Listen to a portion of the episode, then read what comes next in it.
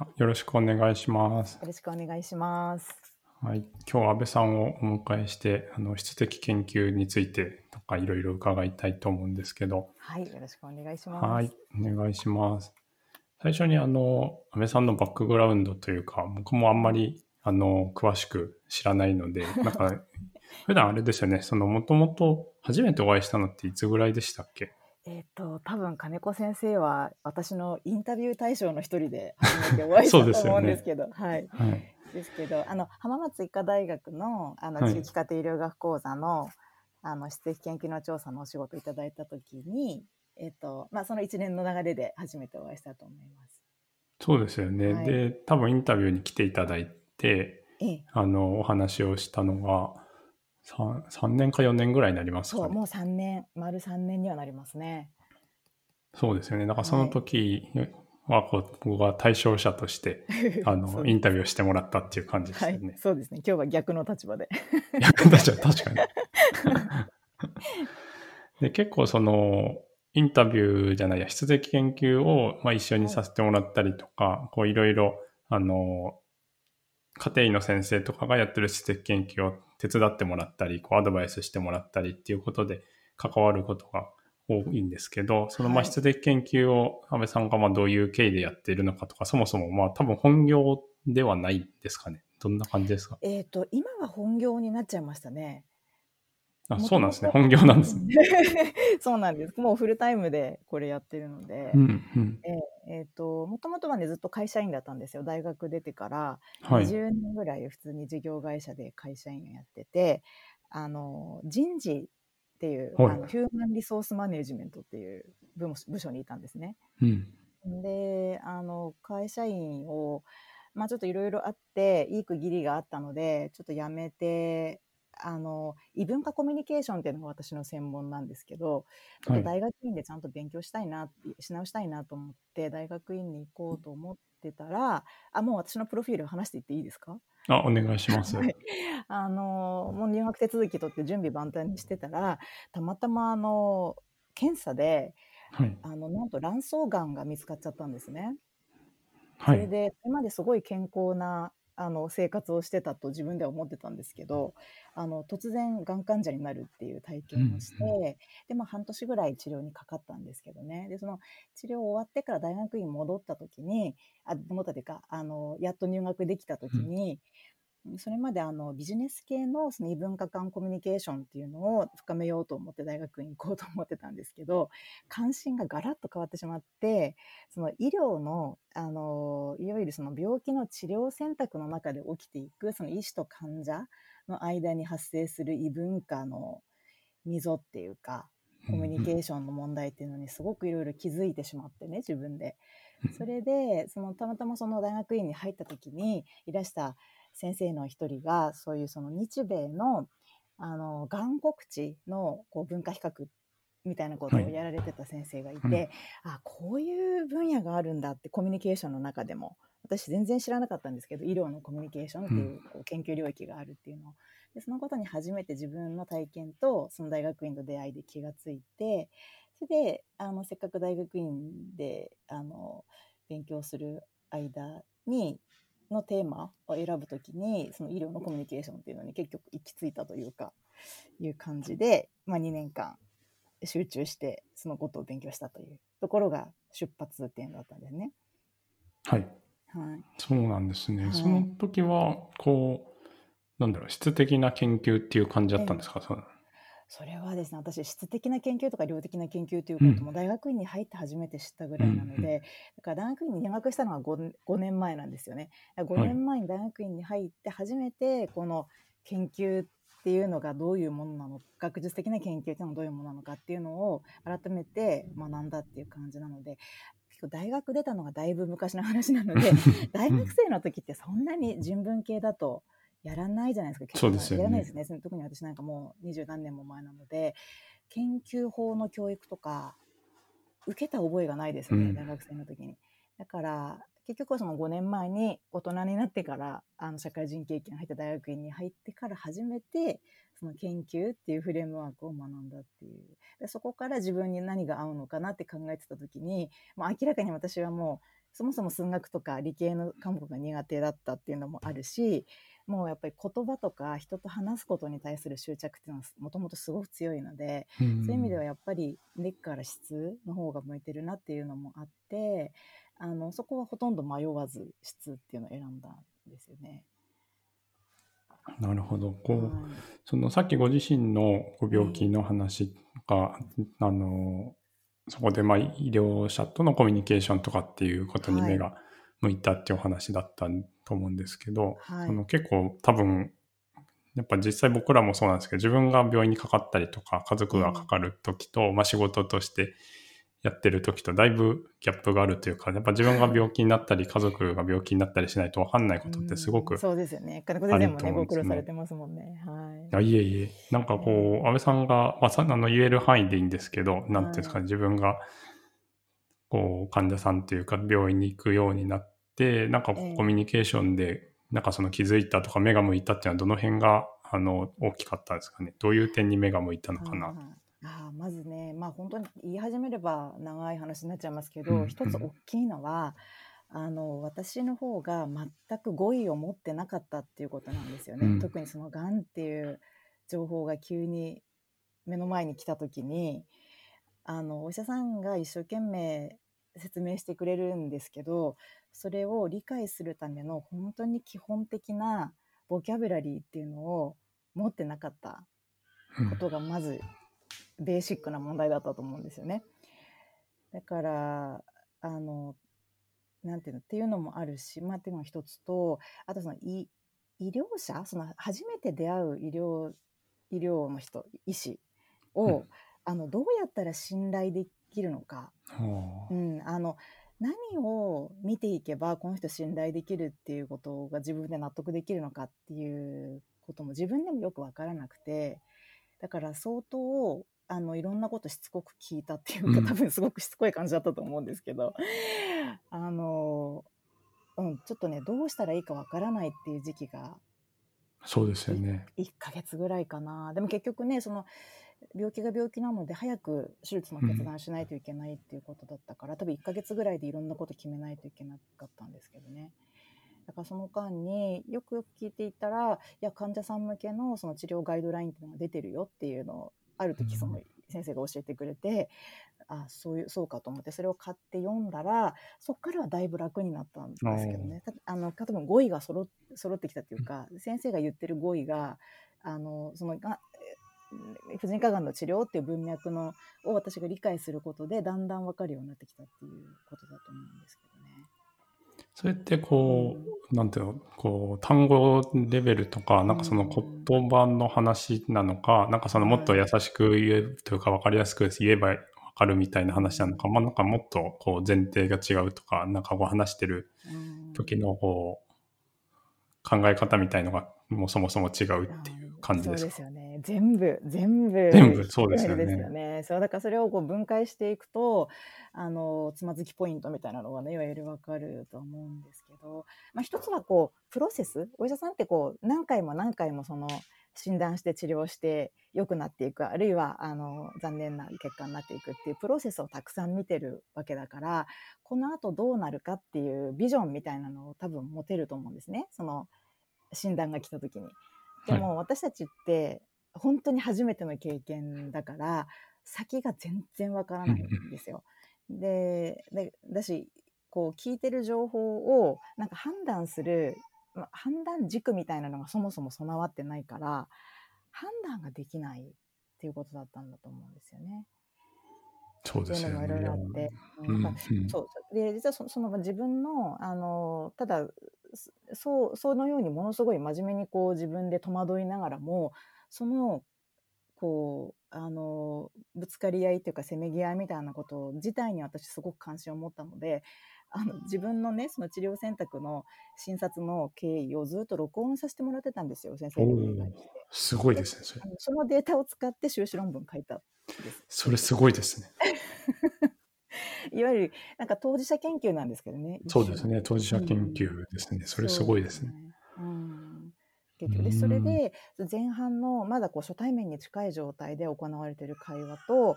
まあ、手術とかねその治療を経ていろんなこう悩みもあの吐き出しあった後にあのにやってる会話っていうのがどういうふうに素敵に違うかっていうのを比較したりとかして やったんですよね。まあいわゆる N イコール1のそうですねう。んうん、研究ですけど。うーん。そうか。なんかその、うん自分の、なんていうんですか。こう、まあでもそうか。ほインタビューを他の人にするときも、まあ自分の言ってることも分析するは分析しますよね。いや、なんか自分のやつを分析するとか、あとまあその自分のすごく、なんていうんですかね。こう、根幹に関わる問題を話し合ってるわけじゃないですか。多分それ。そね。それを、なんか、文字に起こし、文字に起こすんですよね、多分。そうです。はい、文字を起こしました。それはなんかこう、どう、どういう、なんだろう、気持ちがするんですか、やってる時に。ねえまあ文字起こしする段階ではもう治療も終わって、まあ、大学院の勉強ししてた時だったのでうんとだからそもそもその自分が録音してる最中はそれが研究的にデータになるっていうことはちょっと分からなかったし自分であの自分の研究自分で自分のことを研究していいっていうこともその時知らなかったので、うんうん。あのそうなんです。なでも何かに役立つんじゃないかと思いながら記録取ってたっていう感じだったんですよね。なので、うん。まあ後から、まあ、まあだから文字起こししてる段階では多少落ち着いてる段階ではありますけどでもやっぱり感情的になってる場面とかは書いてても分析しててもやっぱりな泣けてくるとかね。自分の感情との戦いっていうのもものすごいありましたよね。でもそんなに感情的になって論文的な文章を書けるわけでもないから、うんあのまあ、なんかそこはねその先生もすごくあの経験のある先生だったので私の感情の揺れ動きっていうのにも付き合ってくださってそういう時はこういうふうに対処した方がいいとかこういう本読んでみた方がいいとか助言をくださりながらこうなんなんとか乗り越えていったっていう感じですかうんね。すごいそれこういわゆる、なんだろう、こう、後で、なんかあった時に証拠になるからとかっていう動機で録音するのとまたちょっと違うモチベーションで最初から録音してるっていうことですよね。うん、そうですね。でも、あの、一つその医療者の方にヒントになるとしたら、私はその先生とのとのやり取りを録音したいと思ったのは、どっちかっていうと、その、なんていうのかな、その証拠みたいな、こう、ネガティブな意味ではなくて、あの、ちょっとね、上手な感じがしたんですよ。その私の主治医のコミュニケーションが。うんあの、ご本人は無意識なんだけど、それで、あの、なん何の時にそう思ったかっていうと、私が手術をすぐしろって言われて、どうしたらいいかわからないってなってる時に電話をくださって、はいそ。れで私がなんで戸惑ってるかっていうことを、まあ、その時語彙が少ないから拙い言葉なんだけれども割と正直に話したらあの正直に話してくれてありがとうって第一声、うんその先生言ってくださったんですね。でそこで私はすごく心が開いてそこからもうできるだけあのたどたどしいながらも できるだけ自分の考えてることは全部言おうと思って言ってたっていう感じだったのでそのまずあの言いにくいだってその医療に対する懸念とかねその疑いとかまだ信頼が持てないことっていうのを正直に言ったことを評価してくれた受け入れてくれたっていうことがまず第一歩としてすごい嬉しかった。うんうん、だからそこからちょっと記録を取って何が起きていくのか自分でもちょっとあの観察していきたいって思ったきっかけだったかもしれないですね。その先生の会話を、と、はいまあ自分の会話を録音してっていうことですよね。そうですね。はい。それでそれをこう談話分析っていう形で discourse analysis なんですけどそれでやろうと思ってたんですけど、まあ、ちょっと n イコール1だっていうことをカバーするのにどうしたらいいかなっていうのでちょっと数的なその量的なあの分析っていうのも加えようっていうことであのこう喋ってお互いが喋ってる言葉の種類をうんとリアスっていうあの手法があるんですけどあの医療ねえっとなんていうの診察室の会話の言葉をこうあの分類していく方法っていうのがあってどういうカテゴリーの言葉を何回喋ってるかっていうのをカウントしていく方法があるんですけどその分析方法をちょっと重ねてみて一応その質的質主導型の混合型分析っていう形で最終的にはアウトプットしたんですよね。なるほど。トータルでその何分ぐらいとか何回分ぐらいの外来なんですか？えっ、とね、トータルで5回分ぐらいかな。うん、でも長い時は1時間半ぐらい喋ってるやつがあるので、結構長いですよね。後半の方は少し短めかもしれない。うんうん。その間はずっと同じ主治医の先生っていう。そうです、一人の先生。うんなるほど。はいすごいですね。ちょっと変わった変わったことをやりましたが、でもちょっとそのあまりにも衝撃的な体験だったので、うんそのやっぱり論文1本書くぐらいまで徹底的に考えないと自分でも消化できなかったっていうのはあったかもしれないですね。だから修士論文出してやっとなんとなくこうあの一山越えたなっていうか自分でもその出来事もかろうじてこう乗り越えられたかなっていう感じはあってあでもうんあのプロフィールの話に戻るとで修士論文、うんだこれでもう今日提出っていう日にあの指導教官から電話かかってきてそれでその浜松医科大学で質的な研究できる人を探してるんだけどあの興味あるっていうふうに言われたのが今のお仕事に入るようになったきっかけだったんです。なるほど。でその時は、その自分のプロジェクトをやっええて、それ以外はまだやったことがなかったっていう感じですか？すね、うん大学にいる間はちょっとあのもう体も弱ってたのでいやそう2年間はもううん勉強だけするって決めて全然仕事してなかったんですよ。なので大学院きっちり終わってからあの仕事に入りました。ちなみにその例えばできた論文とかをその、参加者っていうかこう主治医の先生に見た見てもらったりとかもするんですか？あしました。ね。そう、うんうん。だから診察の時にあの、まあ、定期的にあの会うので書いてる最中も、その時に持ってってちょっと5分だけいいですかとか言ってあの自分の分析見てもらったりとかもちろん仕上げた論文もあの進呈しました。うんうんうんうん。うん。なんかこう感想とかありました？いやすごい驚いてましたね。その だってじゃああの普通ねお医者の方が研究する人なんだけど、あの研究されちゃう人になるっていうのってすごいこうキーな経験ですよね。だからあの、うん、多分そんなことをする患者がいるとは思ってもいなかったんじゃないですか。でも面白がってましたよ。あのいやーそうですよね。で、あと、その後に、まあ、だんだんこの浜松医大とかも含めて、こう、まあ、人の研究っていうか、自分が発案したのじゃないやつとかもお手伝っていただいてるっていう風になって、だんだんそういうのをこう、他の人とも一緒にやっていくっていう感じになってったってことですよね。そうですね、そうです。なので、浜松医大の、あの先生からお仕事いただいてからは、うん、とそれぞれそのいろんなプロジェクトのプロジェクトリーダーのそのあの研究計画を立てた先生っていうのがいてそのチームに入って、まあ、あのインタビューをしてきてくださいとかあのその取ってきたデータに対して分析を加えてくださいとかいう形でそこを私がお引き受けしてあの資料を出した上でこう皆さんとディスカッションしてやっていくっていう。あとあの学会の発表とかのお手伝いあの資料を作ったりするお手伝いをしたりとかそんな形でこう研究をやっていくプロセスをこうずっと同行してまあ職人みたいな感じですかね、うん。仕事を出していただく職人っていう立ち位置でやっています。今5なるほ本 ,5 本ぐらいプロジェクト、大きいやつで、はい、あうんの同時並行で実施してますね。うん。すごい、そうなんですよね。なんか安倍さんが入ってくれるとね、すごく資料とかも見やすくなるし、こう、話もなんかこう、まとまってくるので、いつもありがたいなと思ってるんですけど。いついつも反省しながら反省の日々を過ごしております。いやーこれ僕すごい伺いたかったんですけど、はいなんかこの最初の論文、修士の論文じゃもう本当に自分のことだし、自分がなんていうかやらないとっていうもう切迫感というか切実さがはいあってされてるじゃないですか。はい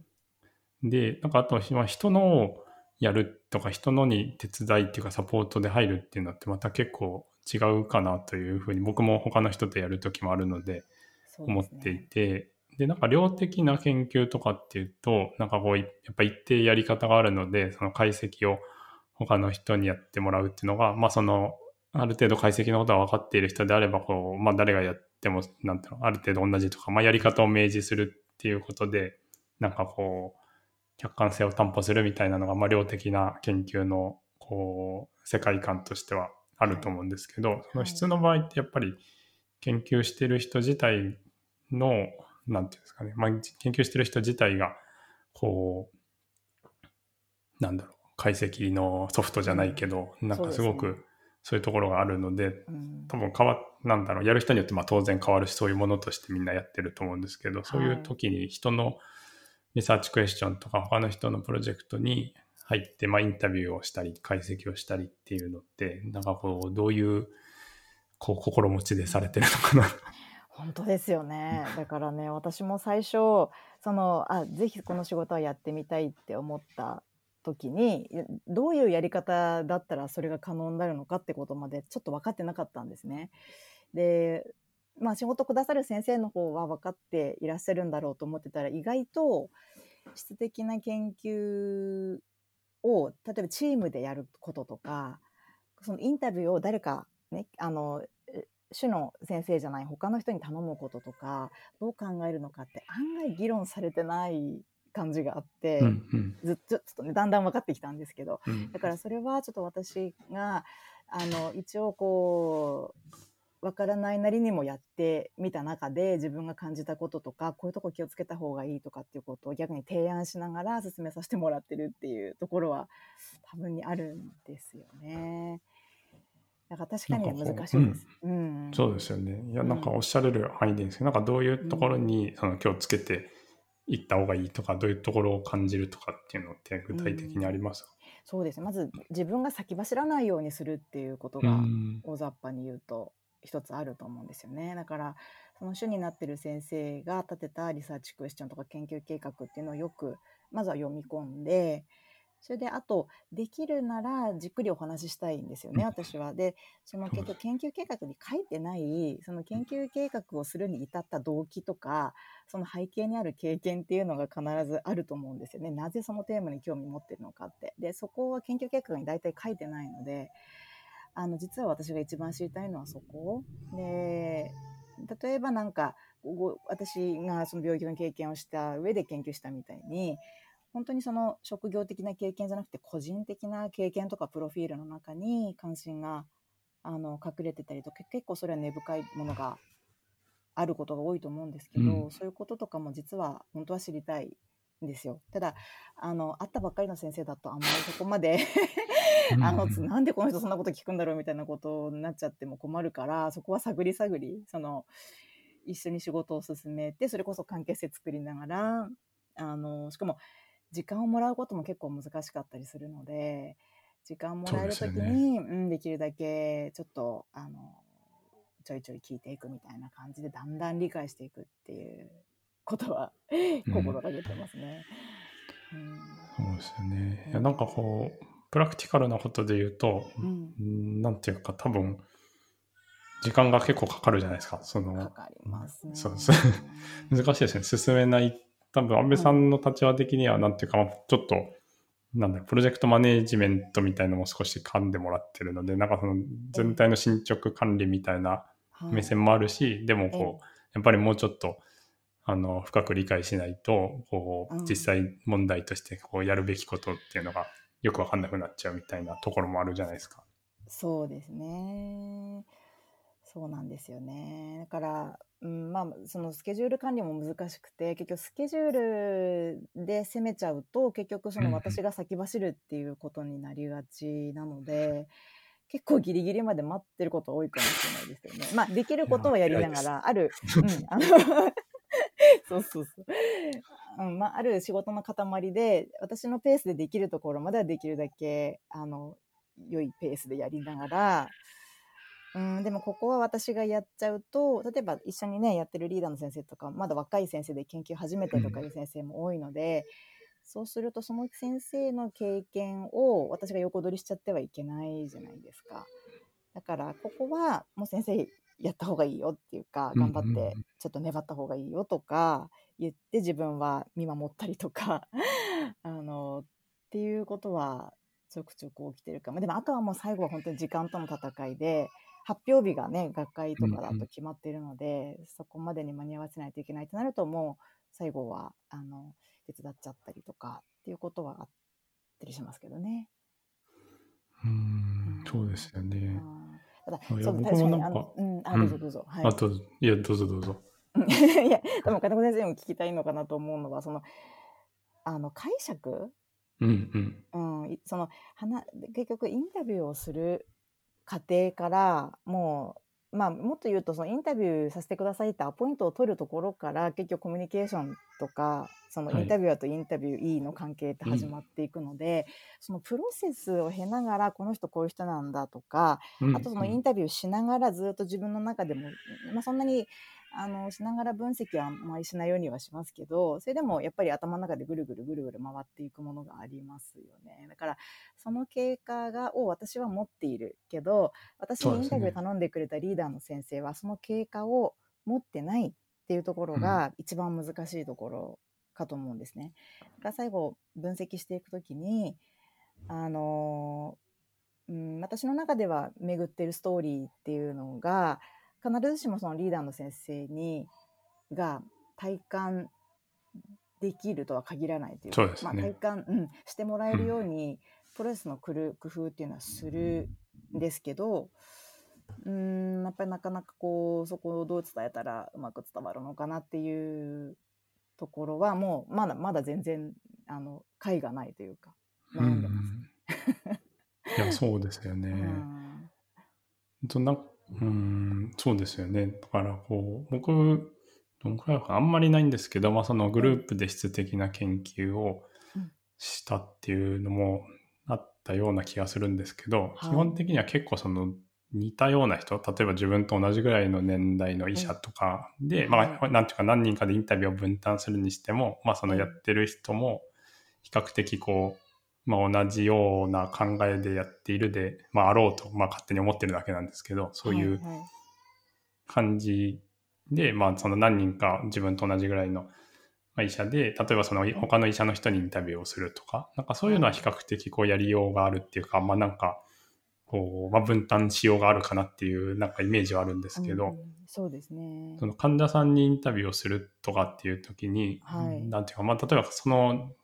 人の主治医とかがするのと、まあなんかそうじゃないし、医療者でないとか、まあ普段診療所に関わっているわけではないじゃないですか、安倍さんの場合は。はい。はい。でそれってな多分まあなんかいいとこ悪いとこがあってまあその近い人っていうか普段の主治医がやった方がいいようなクエスチョンもあるかもしれないしなんていうか違うところの人がやった方がいいこともあるかもしれないんですけど結構その、うんうん。なんていうかな違いますよね多分やる人によって。そう違いますよね。だから私もあのリフレキシビティっていう言葉を最近すごく意識してて、まあ、反射性とか言うんですけど誰がインタビューするかっていうことによって取れるデータが違ってくるしそのデータをどう解釈するかっていうのが違ってくること自体にあの研究チームメンバー自覚的にならないといけないって思うんですよね。でもあのーそれで多分あの金子先生がその比較的同質なそのプロフィールの人でプロジェクトやってるから多分大丈夫だろうと思ってることも、そこにたどり着くまでのプロあのプロフィールがみんな経験とかが違うと意外と、蓋開けて話し合ってみると価値観的に違うものを持ってたりとか前提が違ったりとうんうんかすることってあると思うので、私は一個関心持ってるのはちょっとこれからやらないといけないなと思ってるのはそのチームで質の取り組みをするときににチームメンバーでちょっとその蓋を開け合うっていうかあの、うんうんうんまあ、あまり危険じゃない範囲で仕事に関係ある範囲でしっかり自分の前提っていうのをあの自分でも確認あの無意識のことがたくさんあるのでうんその研究テーマとの自分と自分の関係っていうのを確認し合ったりとかお互いがどういうその研究テーマとの関係性を持ってるのかっていうのを確認し合うちょっとしたワークショップみたいなのを 考えてみようかなと思ったりとあか。あワークショップとかいいかもしれないですね。うん、でそうするとなんか私もこうミシガン大学と一緒に仕事させてもらってたりした時に、うん。向こうに一回出張行ったことがあるんですけど、あちらのチームメンバーで日米比較のプロジェクトだったんですよね。うんそれで同じインタビュープロジェクトでその日本とアメリカの医師に同じように聞くっていうことやってた時に向こうはやっぱりインタビューは何人か3人ぐらいかなはいはい。分担されてて、でその時に丸1日かけてそのリフレキシビティの、うん、と議論をしたって言ってたんですよ。結構それは彼らにしては大したことない話だったんだけど、うんうん私は衝撃で、うん。あの、私は割と行って、もうよろしくお願いしますって言って、あの、初対面の時に、じゃあ今日からインタビューお願いしますみたいな感じで始まったので、一番最初ね。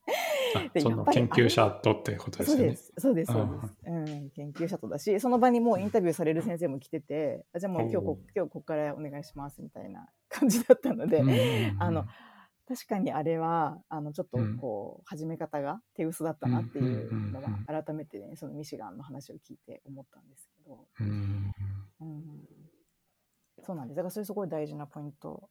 うんうんですね。んそうですよね。うん。いやー面白いですね。だから、なんていうのかな。やっぱなんかこう、そんぐらい、なんだろう、必要なプロセスだけど、結構こう、ええなんか踏まれてないことが多分あるような感じはしうん、ますよね。そうですね、うんそうですね。量的研究に慣れてると、やっぱりうんうんうん多分数字って、あのね、前提をあのあんまり考えなくていいっていうところがあるのかな。まあ実はあるのかもしれないですけど、うんううんん、割とこうね、あの共通言語っていう風なルールがあるので、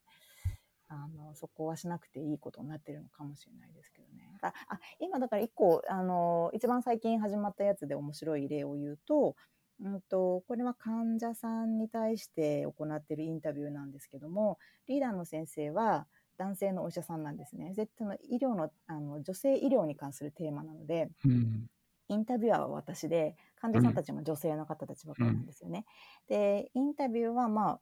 まあ、患者経験を踏まえたインタビュアーとしての私がインタビューするじゃないですか。うん。それで、えっ、と、まあ、その、分析は、その男性の先生と私が一緒にやるっていうことになっていて、で、そうすると、その男性の医療者としての、その、リーダーの先生の視点と、あとうん、女性の患者としての私の視点はい。が両方分析に入を入れることができるので、これははい。面白いと私はすごく思ってて、ででその今組んでる先生の方もあの研究の経験自体が終わりになる先生なので、あの私がやった一本一本のインタビューに対して考察を結構あの A4 で1枚ぐらい書いてくださるんですけどもそれがもうものすごい勉強になるんですよ私は。うんうん。うん、結局。あの今までちょっとそこまで丁寧に一本一本に関してあの対応してこなかったのでただあのそうやってこう一個一個のインタビューに対してお互いにどういうふうに感じたかどういうあの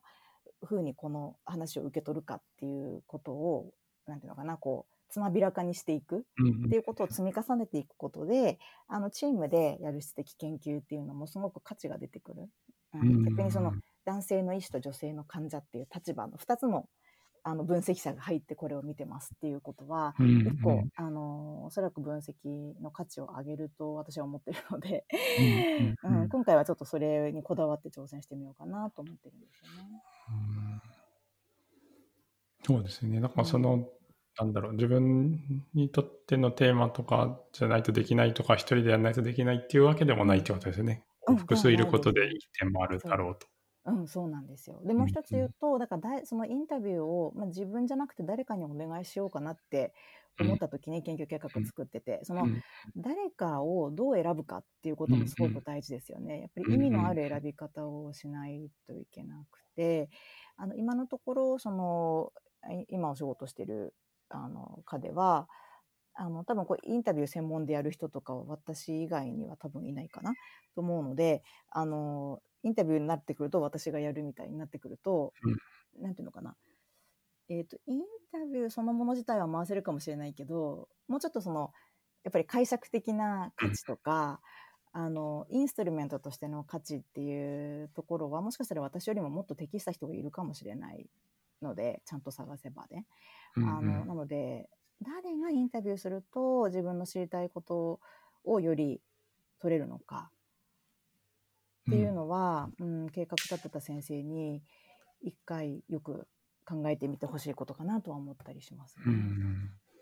そう、それすごい難しいですよね。だから、うんなんていうのかな。まあやっぱりリサーチクエスチョンによるっていうことにはなっちゃうと思うんですけど、そう、うん、そうですね。リサーチクエスチョンは何なのかとかを、なんかすごく深く考えたりとか、まあチームで話し合ったりしないと、なかなかこう、誰がインタビューするかっていうのは決まんないですよね。そうですね。そうですね。あとね、なんか、あのーなんだろうな、人材会社みたいに、そのインタビュアーがバーって、あの、うん揃ってて、こういう分野にこの人は強いですよ、みたいな、い選び方ができるわけでもないじゃないですか、うん先生方の環境って。っていうのもあるから、自分の持ち札の中で、人脈の中でって考えていくと、そんなにね、あの、なんていうのかな、選択肢があるわけでもないかもしれないので、そこも一つ難しいかもしれないですけどね。そうですよね。でも結構なエフォートですもんね。そのインタビューをするっていうのもそうだし、解析をするっていうの。そうなんですよね。そうなんですよ。だからそのアンケートとまた全然違う、その始まってからの労力っていうのがすごいうんうんかかる。うんすごいですよね。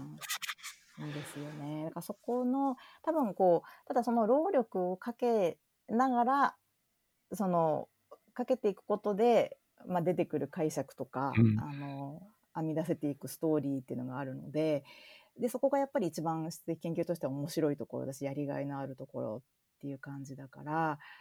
あの、そこを、例えば、すべてを私が引き受けちゃうことで、一番美味しいところを、こう、いただいちゃってるっていうのも、うん あうの、んちょっと申し訳ない感じもあって、ぜひなんか、これを自体をね、その、あの、リーダーの先生たち、特に特に若い先生には経験してほしいなっていう気持ちもちょっと持ってます。うんうんうん。いや、そうですよはい。ね。うん。そう。それ結構なんか難しくないですか？僕もその他の人とやるときに、まあみんななんか忙しいじゃないですか。若い人は若い人なりの忙しさがあり難しいですよね。であとまあ進まないだったらこっちでやっちゃった方がいいのかみたいなはい。のも、まあそのインタビューとかじゃなくて、なんか例えば、えなんだろうな、まあ計画書のなんかその細々として、まあでも細々としたところがいいのかな。でもなんかやってあげちゃうのがいいのかとか、まあ自分もそんなにでも全部やってあげるほど別に暇でもないみたいなのもあるし、なんかこう、なんていうんですかね。でも結構やっぱり小学者の人って特にそのどこが面白いのか最初多分あんま分かんないじゃないですか。なんとなくこうやんないといけないからとか、まあなんかちょっと始めてみたけど一体どこに向かってるのか分かんないみたいに。そうなんですよね。そうなんです。だからそこのそのモチベーションとかもまちまちだし、あの、うんうん、そうなんですよね。な モチベーションそう。ですね。あの、ね、カリキュラムだからやってるっていう方も正直なところね、いるかもしれないし、あと、こう、どこに喜びを感じるのかっていうポイントも皆さん違いますよね。そうですよね。そうです そうよね。だからそのね、やる気ポイントをもう私もこう観察しながら 付き合ってる感じはあるんですけど。でも、金子先生とか忙しいけど、やっぱりすごく熱心に研究そのものに取り組んでらっしゃるじゃないですか。で逆に聞きたいのは、こう、うんいつ研究に目覚めたんですかっていうか、どういう形で、やっぱり、そうですね。そんなに、やりたいううん、いや、全然なかったです。全然ないし、まあ、今もなんか目覚めてないんじゃないかなと 最近思ってる。嘘。いや、もうすごいなと思いますよ、いつも。うん。いや、なんか僕は全然最初とかはなくなくて、なんかこう、まあ、島に行きたかったので、しあの大学卒業して離島で診療をしたかったんで、離島に行っえて、で、なんかまあその時の僕のこう印象としては、こうまあ離島の人は結構こう頑張ってやってるじゃないかというのがあったんですよね。その一人の診療所でみんな他の島の人も聞いたらね、一生懸命やってるし、なんかやっぱりこう、いっぱい病院があったり診療所があったりすると、まあうちがやんなくてもこうどっかやるでしょみたいな感じが出ちゃう時もあると思うので、なんか島だとこう自分しかいないし、まあその患者さんにとって行けるところはそこしかないので、はい。あの、まあ、それは、なんだろう、まあ、ちゃんとや、まあちゃんとっていうか、他のどこの人もちゃんとやらないといけないんですけど、その、やっぱこう、懸命にやってるし、まあ、なんか結構ね、島だから、なんかこう行きたくないとか、田舎だから、あんまりこう、医療が良くないんじゃないかっていうふうに、あの、学生とか研修医の人に思われちゃう時もあると思うんですけど、はい。なんかそこはすごくこう、やりがいがあるし、いい医療をやってるっていう気が、僕はこう言ってる時はしてたので、なんかそういうのが、うんこう形として研究っていう形でもし、まあ、別に他のツールでも何でもよかったんですけど、こういいことやってるよみたいなのをアウトプットできると、こうやる気があって島に行きたいとか、なんか生かされてるんじゃなくて、こう自分から進んで島に来るっていう人が、なんかこう一人でも二人でもいるといいなと思うので、なんかそういういいことをしてますよみたいなアウトプットをしたいっていうのが、なんか元々のモチベーションなんですよね。うん、なるほど。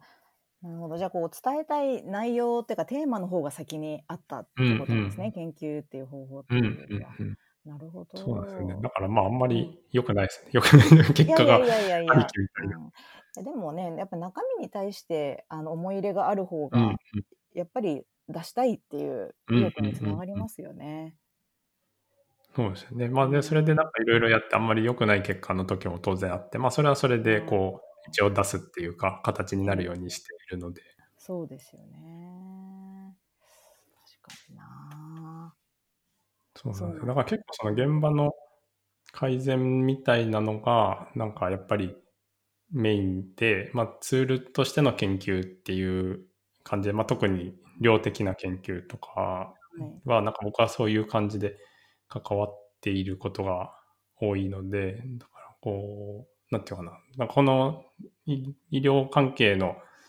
研究でいうと、まあ、安倍さんはこうストレートには現場ではないわけじゃないですか。まあなんかすごく大きく捉えるとつながってはいると思うんですけど、ええあなんかそれで、なんていうかな、なんかむしろこう偉いなと、そういう あの直接の現場ではないけれど、こんなに、あの、いろいろ考えてやっていただいて素晴らしいなっていう感じです。な我ながら勇気ありますよね。だから あの例えば私のその会社員時代の昔の同僚とかに久しぶりに会って今の仕事の話をすると唖然とされますよ。その 結局全く別世界に行っちゃったみたいな。扱いになってびっくりされますよね。あの自分としてもだからそのやっぱり自分のその大きい病気の治療経験がなければ、うんうんここには来れなかったうんうんまあ、もちろんそもそも大学院でそういうテーマ選ばないしその医療の研究の仕事の話が来た時に自分にできるなんて思思いもしなかったと思うんですよね。だからかろうじてそのちょっとヘビーな治療体験をしたことによってなんか自分にも価値が出せる部分があるかなとか思ったりあのおこがましいですけどしたりあと特にその家庭医療の分野なので今お手伝いしているのがそうすると先生方結構その患者さんとか地域に近いところの研究テーマっていうのを取られるので患者さんたちとか家族の方とかあのそういう方が絡むテーマだと、まあ、私もちょっとはこう出番があのあるかなっていう印象はテーマ的にも持ったりとかしますよね。そうですよね。なんかこう、安倍さん自身のこういうリサーチクエスチョンとか自分でプロトコール書いてみたいのも今も今はされてるんですか？今はやってないです。皆様の支援で手一杯っていう感じで。でも、皆さんがやってるテーマも、あの、それぞれ私も、あの、私なりに関心を持ってやってるんですね。こう完全にこう、仕事で割り切ってやってるというよりは、やっぱりそれぞれに思い入れがあって、女性医療のテーマなんかは、もう本当に直接的に関心があるし、あの高齢者の分野もあるんですけど高齢者なんかは、まあ、ちょっと一個あの演劇を、認知症とかあの高齢者の住宅え住宅じゃないな施設高齢者施設で演劇のワークショップをやるのの産業観察みたいなのテーマも一個あったりしてそれは私自身もずっと演劇の活動をずっと自分でもやってたりしたのでそことのつながりであの関心を持ったりとかなんかいろんな意味であのなんていうのかな自分の関心とも合ってるからうんうん一生懸命できるんだと思います。なるほど。こう自分のテーマが、なんだろう、やりたいのが出てきたりとか、なんか自分でこういうのやろうかなみたいなのって、なんかでもこうやってると出てきたりしないですか？そうですよね。だから今もちょうどたま、昨日もあのちょあの文献検索やってて、あこういうのやってみたいなとか思ったのは、うんうんそういうその高齢者施設で行われるアートベースとセラピーみたいなうん。ことをに取り組みながらあの論文にしてる先生たちとかっていらっしゃるんですよね。だからあ論文にしたりするし論文をしを書きながら新しいプログラムを開発していくみたいなことやってる先生方があのアメリカのサイトを見てたらみあって、うん。あこういうのかっこいいなと思ったりうして、ん。うん。まあその高齢者向けでもいいし女性向け女性のその、まあ、健康とかねその医療の問題とかでもいいしなんか自分で、まあ、研究って結局あの論文さ最後は書きますけど読んでもらえる範囲ってすごくあのコミュニティがす、まあ、ある意味そうなんですよ狭いというか小さいじゃないですか。一般の方にははいなかなか届かないので、か読まないですね。あんなのうんで普通の人。そうなんですよね。私すごい思うのはやっぱりあの一緒にお仕事させてもらって先生たちが一生懸命頑張ってる姿とかそのこんなに患者さんとか家族のことを考えてるんだって感動するんですよね。うんうんでそのことって意外と社会に伝わりにくかったりとかすることだと思うので逆にそういうことをもっとこう論文の中だけじゃなくてもうちょっと社会に知ってほしいなとか家庭医っていうね新しい分野の先生たち若い先生もいっぱい頑張っててでそのコンセプト自体も私もすごい素晴らしいと思うのでそういうのをもっと広く知ってもらう方法はないかなとか思ったりしますね。うんそうなんですよね。僕もそれ思ってるんですけど、なんかどういう方法がいいですかね？ねえだから一個はそのドラマを書く？うんうんうん。演劇的に言うと、はいはい。うん、ちょっとみんなであのそうですよね即興的に遊べるドラマのワークショップを作ったりとか、そういうのは私の領域では割と考えられることだったりするんですけどね。結構まああのすごくあのなんなんていうか学術系からは離れちゃいますけど漫画とかドラマとかで。ううんうんん、そのストーリーとか登場人物のキャラクターとかが話題になると、一気に世の中に認知が広まるっていうことですよねであるので、まあ、コウノドリとかね、そうでしたけど、はいはい。こういう領域の先生がいるんだとか、実はうんうんね、自分たち完全に見えないところでこういうところで苦しんでらっしゃるんだとか、まあそういうストーリーっていうのは一個、ですようんね。方法あると思うんですうんう。ん。そうですね。やっぱなんか物語の持つ力強さみたいなのすごくありますよね。うん、そうですね。あとあの演劇のこともぜひ伺いたいと思ったんですけど、演劇も多分ずっとされてるんですよえね。そうなんですよ。はい。まあ、あの、全然プロじゃなくて、あの、うん。地域とかその仲間内でっていう感じなんですけど一応ライフワークと言っています。うんうん。あれでしたっけ？その出るのもやってるし演出とかもされてるんでしたっけ？そうですね。い両方やりますね。あうん。最近はもうあんまり出ないです。若い時は出てましたけどうんどっちかっていうと、まあ、え制作っていうのかな。ああのまあ、裏方あと演出も割と好きだし、うんあと何年か前はすごい気に入った脚本があると英語の脚本だと翻訳してたりとか、うんで翻訳したやつを使ってちょっとワークショップやったりとかして遊んでました。あーいいですね。うん。そういうのもできる。でもちょっとその僕全然やったことないですけどそういう制作とか演出とかっていうのは少しさっきのお話出たなんかプロジェクトのマネジメントみたいのにも少し通じるところがあもうそのそれそのものなんですよね。人と時間と、まああのお金の、うんあのマネージメントですよね。あと質そのうんアウトプットするものの、うん、内容のマネージメントっていろんなところを見ていかないといけないので、うん、だからもうそのものそのそれぞれの研究プロジェクトのあのサポートしていくときにもう多分あのもう無意識のうちに使ってる技術がそこで身についてるとは思うんですよね。っていうのと、ねあと意外と気がつかれないのは、あの私その質的な研究インタビューしたデータを分析したりするのすごく好きなんですけどあの演劇の脚本とそのインタビューの書き起こしって形式が似てるんですよ。似てますね確かに。名前があって喋った言葉があってっていう、であの形式って意外とその一般の人たちが読む本は小説とかうん例えばうん新聞の記事とかいうのだと、あのあの形式ではないですよね。そうですまあ、たまねに対談記事があるとあの形式ですけど、うん。だからあれ読み慣れてない人って結構いるみたいなんですけど、うん。私の場合はどっちかっていうとそこがバックグラウンドみたいな感じなのであの形式で材料が手,、ま、手元に来るともうスイッチ入るんですよいきなり。ああそれすごいですね。うんうん、でそれでそのなんこう言葉のあ、まあ、表現とか話の流れとか相づちまでの間合いとかなんかそういうのを見ながらその人のなんか言いたいことをこう理解していく。うん、っていうのって脚本を読み込んでいくプロセスとすごく似てるので、そういう意味で自分に馴染んでる研究方法なのかもしれないなと思ってますね。うんそうですよね。台本を読み込んだり役を作ったりっていうのに似てるってことですよね。うん、そうなんですよ。人物を作っていくっていううんことで、確かにな。うん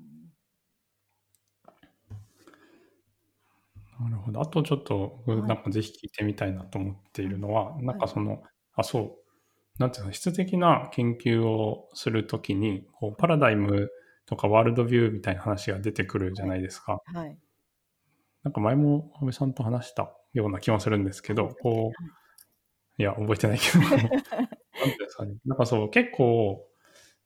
例えばですけど、なんかその僕が家庭医療の大学院でカナダでなんかこう、質的研究の授業があった時は、まあなんかこう、例えばこういうリサーチクエスチョンだったらこういう、あの、研究パラダイムでやることが多いよみたいなのが何か何個かよく使うやつみたいなのがあって、なんか比較的その授業の中だと、こう、クエスチョンに合わせて変えられるみたいな雰囲気で、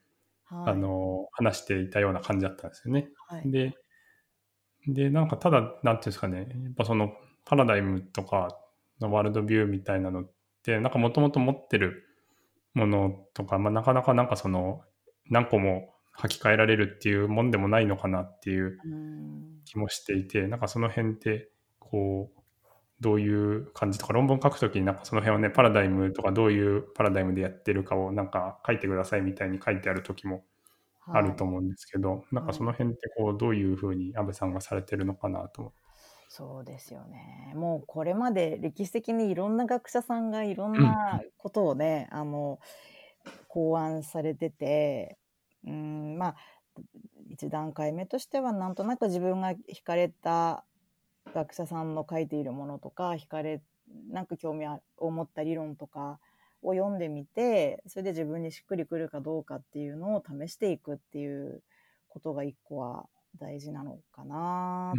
とは思うんですよね。うん、まあ多分すでにまあ二十歳ぐらいになれば二十歳で早いかな。30歳とか40歳ぐらいなのかな。そこぐらいになるまでには多分自分の中に何がしかのワールドビュー的なものができてるでしょうから多分それをまあ、それこそリフレキシビティの話ですけどすで、に世の中にある理論と照らし合わせながら自分に合うものを探していく。っていうことになるのかしらと思うんですよね。ただあの学者さんによってはそのいろいろ使ってみれるっていう人がいますよね。ねねそうですよね。この間ちょっとあのレクチャーで聞いてびっくりしたのはなんかジョン・クレクレスウェル先生とか、はいはい、混合研究法でよく日本にもいらっしゃる方ですけど、うんもうあのあらゆる研究法その質あ質的研究のワークショップだったのかな質的研究のいろんな種類の研究を、うん、とりあえず全部制覇しようと思いましてって言ってその、うん、論文あの、えーと、ジャーナルか。ジャーナルでそのどこのジャーナルだとどういうのが受け付けられやすいみたいなのを調べて それであのととりあえず全部を自分はあのやってあの出版してみましたっていう。でその上でこれを言ってますみたいな感じでおっしゃってたのでこういうことができる人がいるんだと思ってすごいびっくりしたんですけど、うんうんうん、そうだからその個々のワールドビューよりも大きなワールドビューを持ってるのかもしれないですね。なるほどね、うん、あの履き替えることができるっていうかそのテーマによってとか必要に応じて。うん、でも多分こ自分はここは柔軟に動けるけどここはちょっとやできないとか、やりたくないとかいうのってあると思うから、うん、うん、そこはなんか割と正直にあの体が反応するように動いていいんじゃないかなって私なんか思うんですよね。結構やりたくない分野を無理にやろうとしても進まないのでしょうか。うんうん、そうですよね。うん、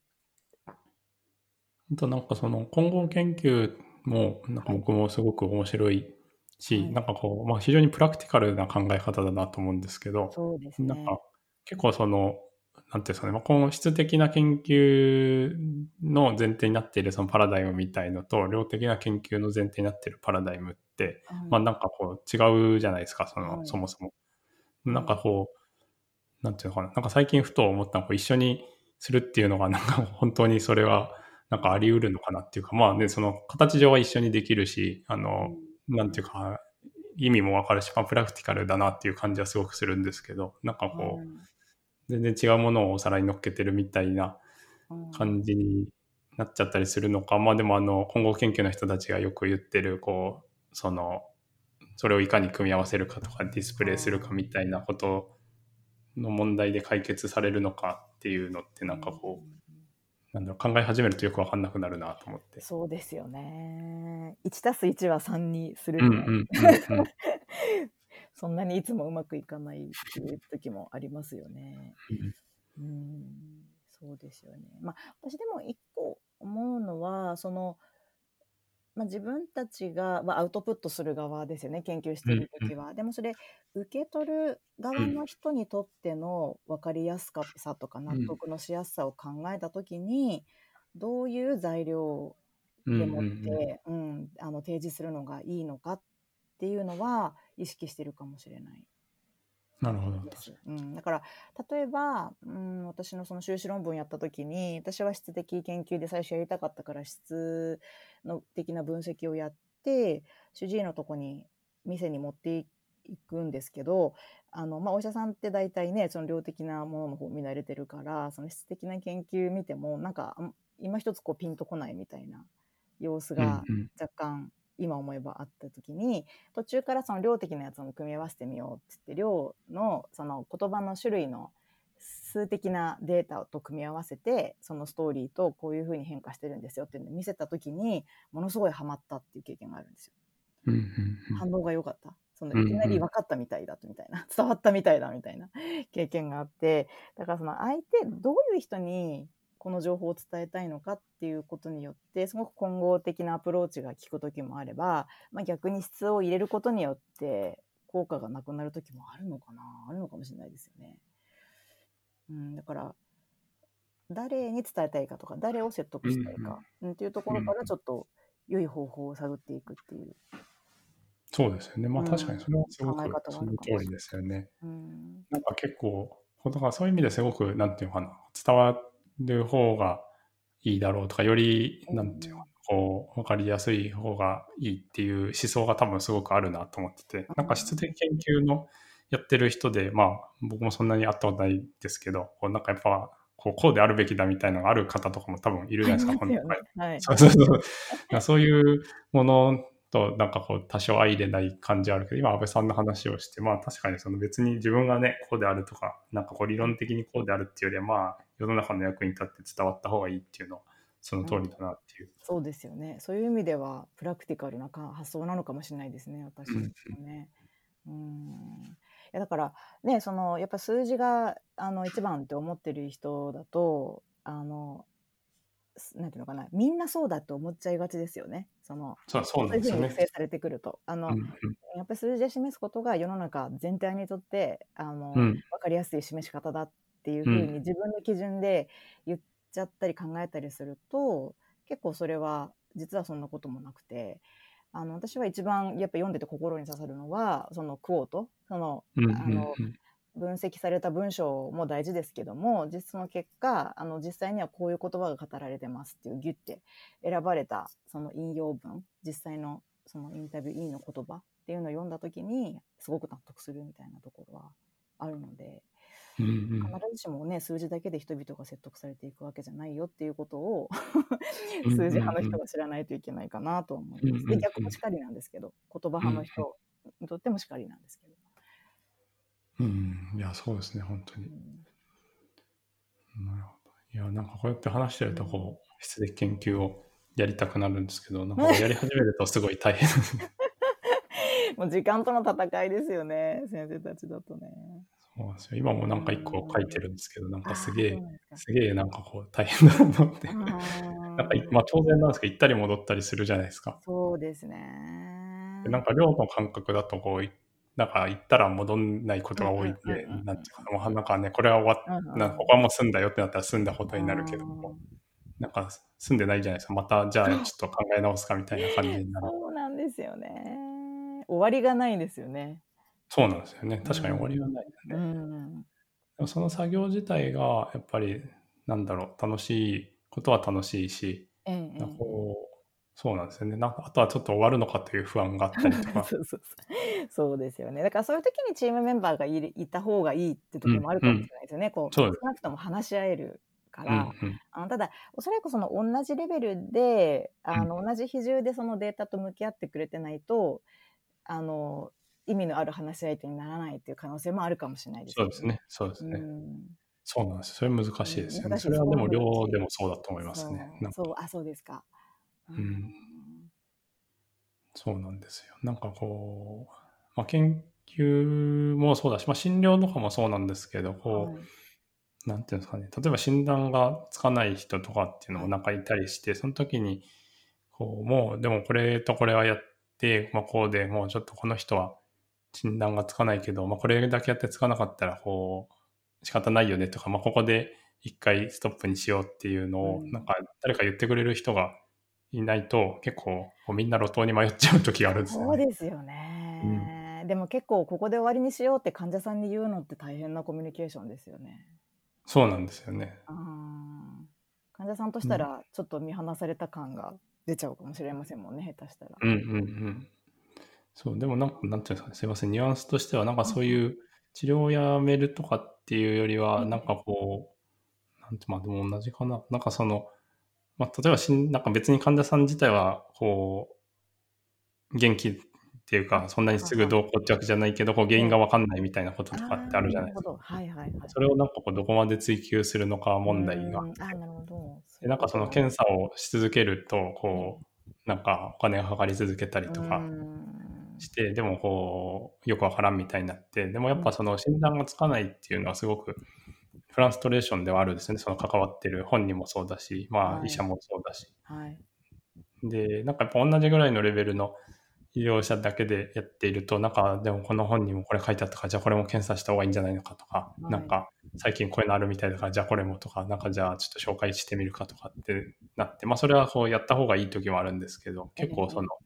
病院の中になんか、あの、もうこの人に聞いて、まあこの人がしょうがないって言ったらしょうがないよねみたいな人がいると、結構こう、いいんですよね。ああ、なるほど。なるほど。そっか。そうですね。どこで終わらせるかっていうの、うん難しい問題ですね。そうですね。うんいやーなるほど。ありがとうございます。なんか、すごい面白いですね。ちょっと話は尽きないですよね。これ、まあ、具体的な話になっていくと、ますますあの深みにはまっていくかもしれない。はい。あと、安倍さんの方でなんかこれを言っておきたいみたいなのあります？あーどうですかね。どうですか？あ、でも私ちょっとあのもし時間が許せば金子先生に聞いてみたかったのは、はいあの質的な研究って私のイメージではその臨床で先生たちがあの患者さんからこう症状を聞いたりとか生活の様子を聞いたりして病名を探っていくみたいなプロセスとちょっと似てるところがあるのかなと思ったりするんですけど、あのまだこう初めて研究やる先生たちだとなんとなくその自分のそのその日常的なその診療での経験とその研究の方法っていうのをこうがリンクしていくっていうのがなかなかちょっと難しいのかなっていうかなかなかそこがこう結びついつけてくれなくて私もこうあのやきもきしたりすることがあるんですけどそれって金子先生から見るとどんな風に感じますか？ああ、そうですね。なんだろう。なんか難しいですね。えっとでも確かに、まあそういうのは比較的、本当は慣れているんですよね。その、まあ、特に、なんだろうな。うん、なんかまあいろんなインタビューの目的があると思うんですけど、なんかその考えを知りたいとか、なんかこういうことについてどう考えてるのかを教えてほしいとか、なんていうんですかね。なんかだんだん深く掘っていくみたいなうん。こと自体は多分確かにあの安倍さんが言うみたいに慣れてると思うので、うん。あのなんか今あんまり考えたことなかったけど確かに聞いていると近いなっていううん。感じはして、うんとなんか僕のこう今パッと聞いた印象だとその結構ですねうん若い先生ってまだその診療自体もやっぱ勉強して、まあ、僕も勉強してる途中なんですけどなんかその診療自体もまだこうそんなに経験がなかったりするじゃないですか。ああなるほど。で、なんか見ていると、診療をしている様子を見ていると、患者さん、なんかその診断に関することとか、あの、その医療に関すること、まあなんかこう、オチの背景がどうかとかも含めて、そういう話を聞くときとかも、うん結構こう、迷子になってっちゃうときあるんですよね。ああなるほどはい。なので、なんか多分それもそういう感じなので、だから多分研究でっていうと、なんかより迷子になりやすいのかもしれないですけど。なるほど。じゃあそこ自体もまだこうトレーニング中っていうところもあるんですね。うんうんうんうんなるほど。そうですね。ここがなんかうまくこうあの相乗効果になっていくといいなと思いながらいつもそうですよねでもなんか相乗効果になりそうな気がしますよね。なんかそういう、うんわかんないけど、ワークショップとかね、なんかトレーニングの仕方みたいなとか、なんかあってもいいのかなってちょっと思いました。ね。インタビューの、インタビューの方法なのか。うんうんうんううんうんん。うんそうですね。じゃあ、それもちょっと私の 企画ボックスに入れときます。ああ、また仕事が増える。わかりました。じゃあ、ぼちぼち1時間ぐらいなので、はい、ねどうも今日は安倍さんに、あの、はいいろいろお話ししていただきました。ありがとうございましたはどうも。貴重なお時間ありがとうございました。